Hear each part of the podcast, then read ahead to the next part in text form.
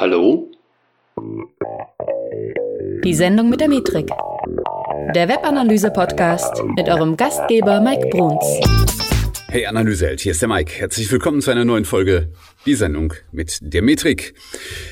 Wenn du mal darüber nachdenkst, wie in Shopsystemen äh, Webanalyse durchgeführt wird, also Shopsystemen wie Magento, Shopware, WooCommerce und wie sie alle heißen, äh, zumindest die, die viel und häufig im Einsatz sind, dann äh, kommen für die Anbindung an Webanalyse-Systeme eigentlich immer wieder Plugins zum Einsatz. Mm, bei Shopware ist das zum Beispiel das Webmatch-Plugin oder bei äh, WooCommerce sind es diverse bekannte Google Tag Manager-Plugins und so weiter.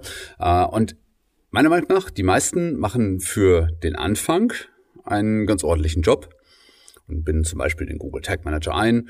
Ähm, die können auch Basis Analytics Trackings teilweise schon auslösen oder ähm, teilweise auch Informationen in den für den Nutzer unsichtbaren Data Layer reinbringen ähm, und teilweise auch sehr sinnvolle Informationen bringen.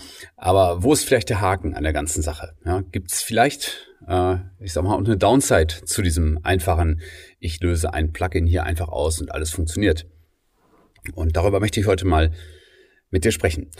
Ja, wie gesagt, äh, auf der einen Seite ist es natürlich schön leicht, ein Plugin zu installieren ja, äh, und das Ganze dann zum Beispiel mit dem Google Tag Manager äh, in Einklang zu bringen, ähm, zum Beispiel indem man ein Plugin auslöst und gewisse Data Layer Variablen schon bereitgestellt werden auf der Website, die sich so ein Google Tag Manager beispielsweise dann schon nehmen kann und an verschiedene Tracking-Systeme übergeben kann. Jetzt mal rein plakativ gesprochen.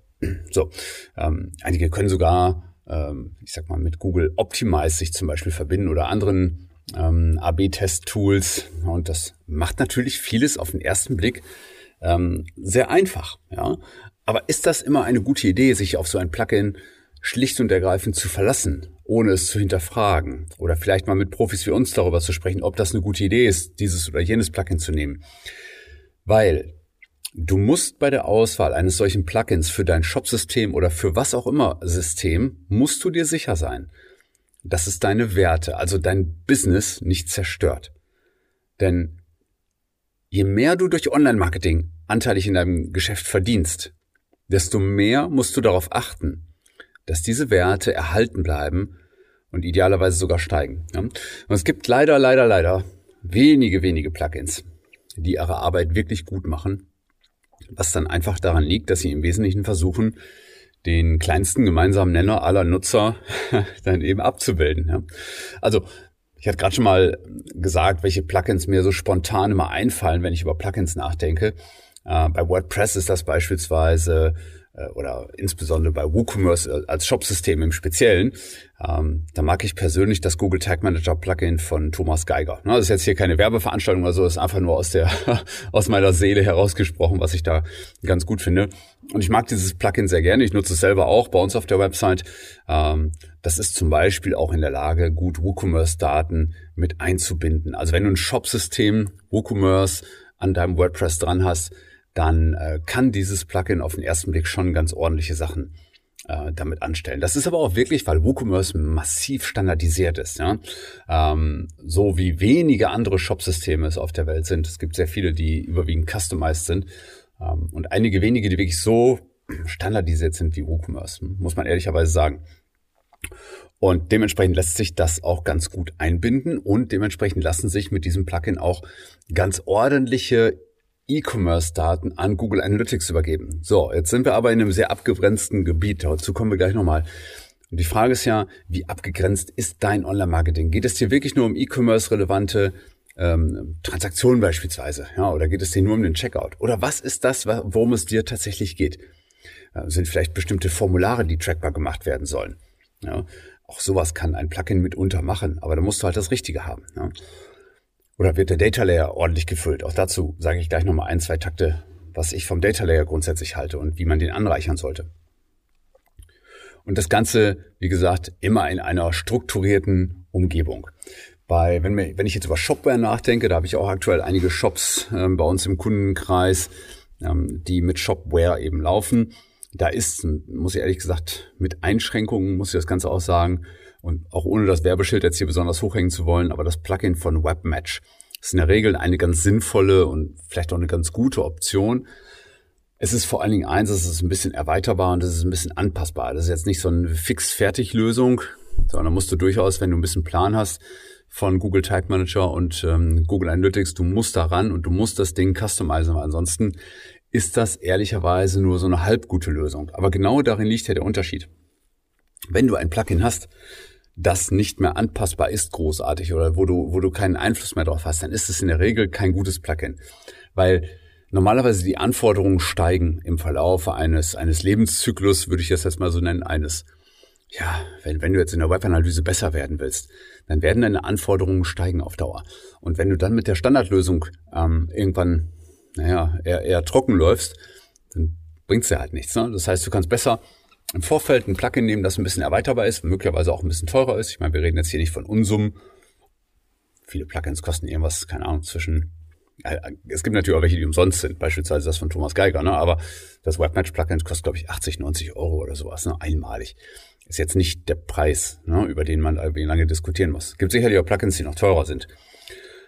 Und du musst halt erstmal entscheiden, vielleicht am besten mit einem Profi vorher sprechen, der das eine oder andere Plugin schon mal gesehen oder genutzt hat ob es eine gute Option ist, das zu nutzen.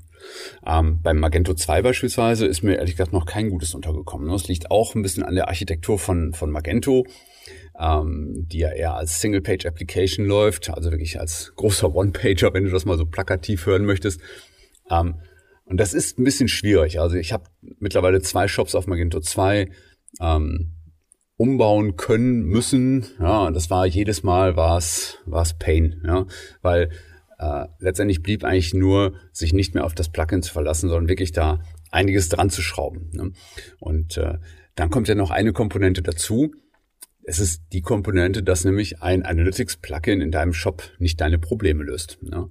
Weil was ich auch immer wieder festgestellt habe, ist, wenn man sich zu lange über Plugins unterhält und was sie für Daten liefern und so weiter, ähm, dann ist eine Komponente mit diesem Plugin halt nicht gleich verbessert. Und das ist nämlich der Nutzer der schließlich die, die Daten in Analytics sieht und der mit denen arbeiten muss. Und die Probleme, die beginnen eben in der Regel genau dort, wo du auch als Nutzer den Standard verlassen möchtest oder vielleicht sogar musst, weil du besondere Anforderungen an dein Tracking hast. Also abseits von, ich spreche jetzt mal in Google Analytics 3, abseits von irgendwelchen Pageviews und irgendwelchen generischen Events, die so ein Plugin per se erstmal auslösen kann, kommen irgendwann Fragen, die wesentlich spezieller sind. Und dann willst du vielleicht genau wissen, was dieser eine Klick auf dieses eine Element auf deiner Website, was dir das final gebracht hat. Und das sind diese Plugins in der Regel nicht unbedingt in der Lage, so etwas tatsächlich cool abzubilden. Und damit meine ich jetzt gar nicht nur, dass es erstmal an der Übergabe beispielsweise an den Tag Manager fehlt, also bei bestimmten Klicks, dass halt bestimmte, ja, bestimmte Nomenklaturen ausgelöst werden, aber genau das ist das Geheimnis, dass du nämlich weißt, wenn du einen bestimmten Klick propagierst oder irgendeine bestimmte Geschichte, die du messen möchtest, irgendeine Mikroconversion auf deiner Seite, wenn du die messen mach, messbar machen möchtest, dann musst du einfach in der Lage sein, dem eine vernünftige Bezeichnung zu geben. Und idealerweise macht man das schon kurzzeitig. Das heißt, ich bin kein großer Fan mehr davon. Früher war ich das durchaus. Ähm, aber heute bin ich kein großer Fan mehr davon, mit einem Tag Manager ähm, einfach irgendwas alles Mögliche messbar zu machen. Ja? Ähm, und dann im Tag Manager dafür zu sorgen, dass die Benamung schon stimmt oder dass meinetwegen ein Klicktext mit übergeben wird und so weiter. Ne? Das ist nichts anderes als eine Krücke. Wer es wirklich ernst meint mit seinem Tracking, der muss mit seinen äh, Entwicklern zusammenarbeiten und wer wirklich am Ende nicht nur einfach irgendwie ein lustiges Setup haben will, sondern ein Setup, das ihm äh, letztendlich mehr Umsatz verschafft, das ihm letztendlich viel bessere Insights generiert, dass ihm einfach keine unnötige Zeit mehr kostet und keine Entwicklerressourcen, ähm, die, ich sag mal, für die Katz sind, sondern die wirklich sinnstiftend und um, umsatzstiftend sind, dann musst du halt im Vorfeld einfach mit, mit Pros reden dazu. Ja. Und wie gesagt, dieses Verlassen des Standards ist deshalb wichtig, weil sobald du den Standard verlässt, bist du wahrscheinlich auch in der Lage, die Ziele deines Unternehmens wesentlich präziser messbar zu machen. Und das passiert in der Regel eben dann, wenn man sich mit seinem eigenen Unternehmen etwas intensiver auseinandergesetzt hat. Und ich bin immer wieder überrascht, wie wenige das tatsächlich tun. Ja? Also das betrifft dann zum Beispiel das Setzen von speziellen Zielen, die man sich irgendwie überlegt und wie, wie man die messbar machen möchte. Ja? Und genau dann fängt es an. Ne? Das heißt, wenige Plugins sind dann wirklich noch sinnvoll anpassbar. Und dementsprechend beginnen in diesem Moment eben die Schwierigkeiten, das umzusetzen. Ähm, nur es geht eben nicht mehr nur darum, was du eigentlich messen willst, sondern auch, ob das in diesem Plugin oder mit diesem Plugin überhaupt noch umsetzbar ähm, sein kann. Ja, und wenn du dann ein Plugin hast, das sehr starr ist, das vielleicht gar nicht anpassbar gebaut wurde, dann beginnen die Schwierigkeiten bei der Implementierung. Das bedeutet, also für die absolute Mindestanforderung, die du messen willst, das sind manche Plugins absolut okay, gar kein Problem, ja, aber nicht mehr und nicht weniger. Ja.